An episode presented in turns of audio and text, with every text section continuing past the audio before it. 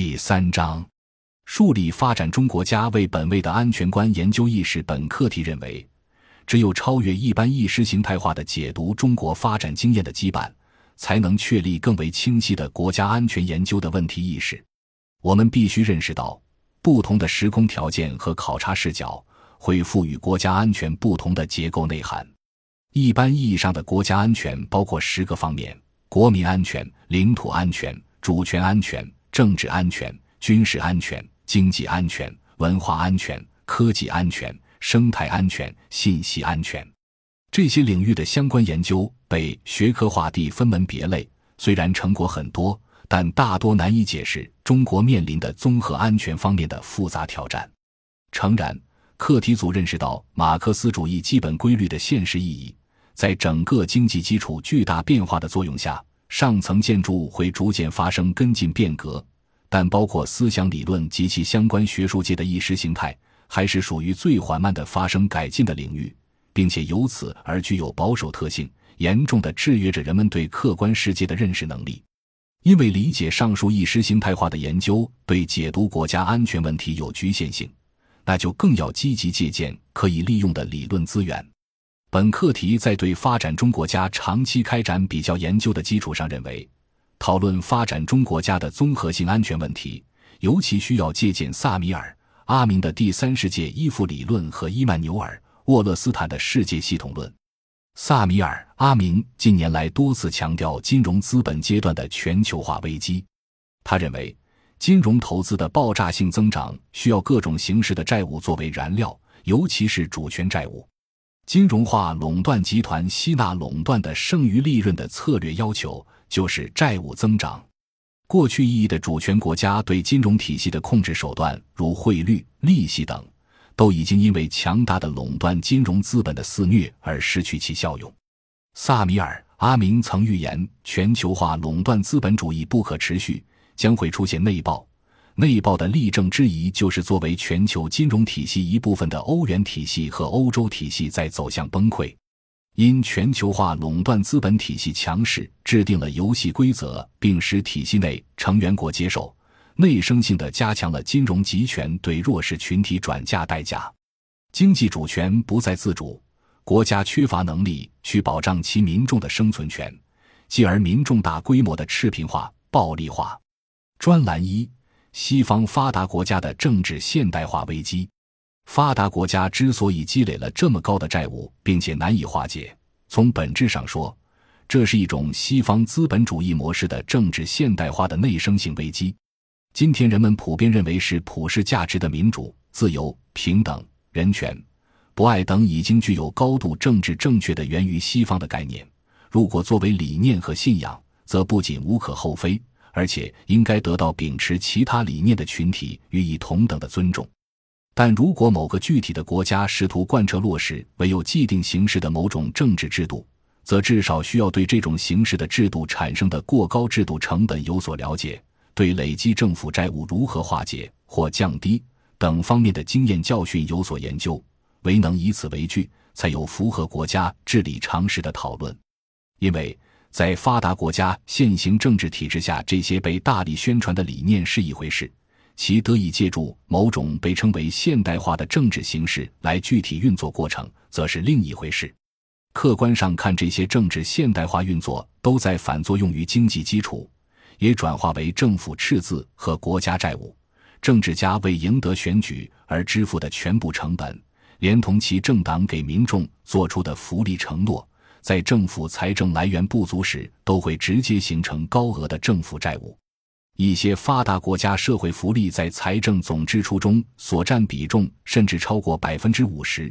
这种财政结构支撑的社会政策体系，远非发展中国家因资本高度稀缺而普遍实行亲资本导向的政策可以相比。摘自课题组二零一零年的报告。通过新农村建设促进后金融危机时代中国和谐可持续发展中国的真实经验。六十年八次危机及其软着陆。教育部二零零九年应急课题研究报告二零零九 JYJ 二零二三。沃勒斯坦早已指出，全球资本化的巨大成本是从核心国家递次向边缘国家转嫁的。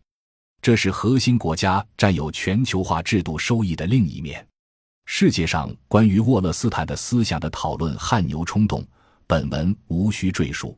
在理解他们的分析的同时，更值得我们关注的是，这些向外转嫁制度成本的核心国家，已经成为国家安全问题的最主导的研究者和研究对象。专栏二：发达国家的债务危机及全球转嫁。为什么美国负债最大，可政府债务危机却首先从欧洲国家爆发呢？从危机发生之后，政府可采取的应对手段来看，当前债务危机最严重的是欧盟国家中那些已经没有实质产业支撑却加入了欧元区的国家。特别值得强调的是，因其放弃了货币主权，而不能再用政府不断增发货币制造通货膨胀的手段来向社会转嫁危机。一级，欧元区实行统一的货币政策和汇率政策。意味着这些仍然具有政治主权的欧元区国家，把最为重要的经济主权、对内的货币主权和外汇主权都交给了欧洲中央银行，不仅失去了靠制造通货膨胀向社会转嫁危机来缓解债务压力的手段，而且不再有条件采取及时的利率和汇率政策这两个政府宏观调控的主要手段，也就失去了政府及时宏观调控的两只手。何况。这类国家大多数同时完成了制造业对外转移，那就好比完成了经济上的自断骨功，失去了货币体系和产业体系这两条作为资本主义经济基础的腿。欧元区国家虽然有条件发行欧元扩充欧洲金融资本参与全球金融竞争的数量，却没有条件提升欧元的质量，像美国那样靠军事霸权来维护其作为全球主流储备货币地位。遂决定了其不可能像美元资本那样直接向世界转嫁美国政府债券增发隐含的本国债务增量，只有美国仍然可以靠既增发货币，采取量化宽松货币政策，又增发国债，以客观上促推全球通货膨胀的方式，而向世界上其他仍然主要从事物质生产的工业化国家转嫁危机代价。摘自课题组二零一零年的报告。通过新农村建设促进后金融危机时代中国和谐可持续发展中国的真实经验。六十年八次危机及其软着陆。教育部二零零九年应急课题研究报告二零零九 JYJ 二零二三。这是因为从现实主义角度看，全球竞技场 Global Arena 尚不可能自觉形成公平合理的体制和原则，对行为体进行公正的利益分配。核心国家的国际地位和权力关系的形成，受位置、空间、资源等地理因素限制，因此追求大陆、海洋、天空等空间主导权、石油、矿产、粮食等资源支配权和战略要地、海洋通道等基地控制权，成为西方近世文明的主题。这种格局下，核心国家之间的关系，也是一种不可避免的不安全关系，甚至军事冲突关系。现实主义的安全观势必成为这些国家的自觉选择，并且势必导致国家之间互相猜忌、敌视与对抗，而陷入囚徒困境，遂使处于强势地位的核心国家的安全问题成为研究的主流。专栏三：希腊债务危机。希腊深陷债务危机，无法自拔。一旦希腊完全脱离欧元区，则当即要恢复的是本国的主权货币。而除了美国这样的霸权国家以及坚决绑在美国地缘战略上搭便车的紧密盟友之外，一般市场经济国家的主权货币是否有信用，主要取决于两个方面：一是本国拥有自主产权的资产总量有多大；二是本国的内外贸易总量有多大。这两个额度如果说都很小，则本币没有信用基础。由于这两个都是弱项。会导致一旦它改回到使用本国货币，就会出现大规模的主权货币贬值，国内则会发生严重的通货膨胀，甚至会导致一旦发行本国货币，就会发生厄瓜多尔现象，老百姓去银行换外汇，本币信用崩溃，全国改用美元。以及，如果希腊继续坚信所谓的自由主义经济的话，它一旦退欧之后的国家金融体系就会崩溃。老百姓会把手头的本国货币都换成外币，美元或者欧元，政府就又得去求助于 IMF、世界银行、欧洲稳定基金，他就还得回来接受债权人更为苛刻的条件，这就变成一个恶性循环，再也不可解了。但是如果回归到主流的西方金融经济去，对希腊来说是恶性循环，既回不去也跳不出。根据马克思主义政治经济学原理归纳全球危机体现的内在规律，可知西方体制的本质是有限责任公司的经济基础支撑有限责任政府的上层建筑。因此，这个体制下的公司破产，其超过注册资本额度的代价转嫁给社会；若政府破产，则超过财政支付能力的代价也同样只能转嫁给社会或国外。对此。可借用有组织的不负责任，称之为有比较制度优势的不负责任。摘自二零一五年七月六日温铁军教授在香港岭南大学当前热点问题——希腊公投及中国股灾讨论会上的发言。有鉴于此，本课题研究确定的第一个问题意识是，要从发展中国家在应对全球化挑战中如何维护自身权益的自主性视角出发。研究我国的国家综合安全问题，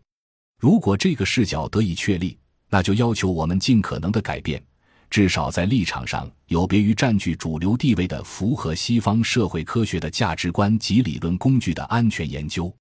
此外，还要认识到，当前国内蜂拥而起的智库大部分不具基本条件。所谓全球领先地位的智库研究及其制度化与内涵的逻辑建构。虽然一般都被主流认为具有普遍意义，甚至被照搬到国内，使人不自觉地臣服于软实力禁淫，但在实质上，只是以发达国家需求，特别是核心国家的全球安全战略及其内在利益需求为主导的研究框架。不幸之中的大幸是，多年以前我们确立此类客观的问题意识的时候，往往不被主流意识形态认可。但近年来却正在随着人们对全球危机代价转移的切身体验而逐渐被社会大众所接受。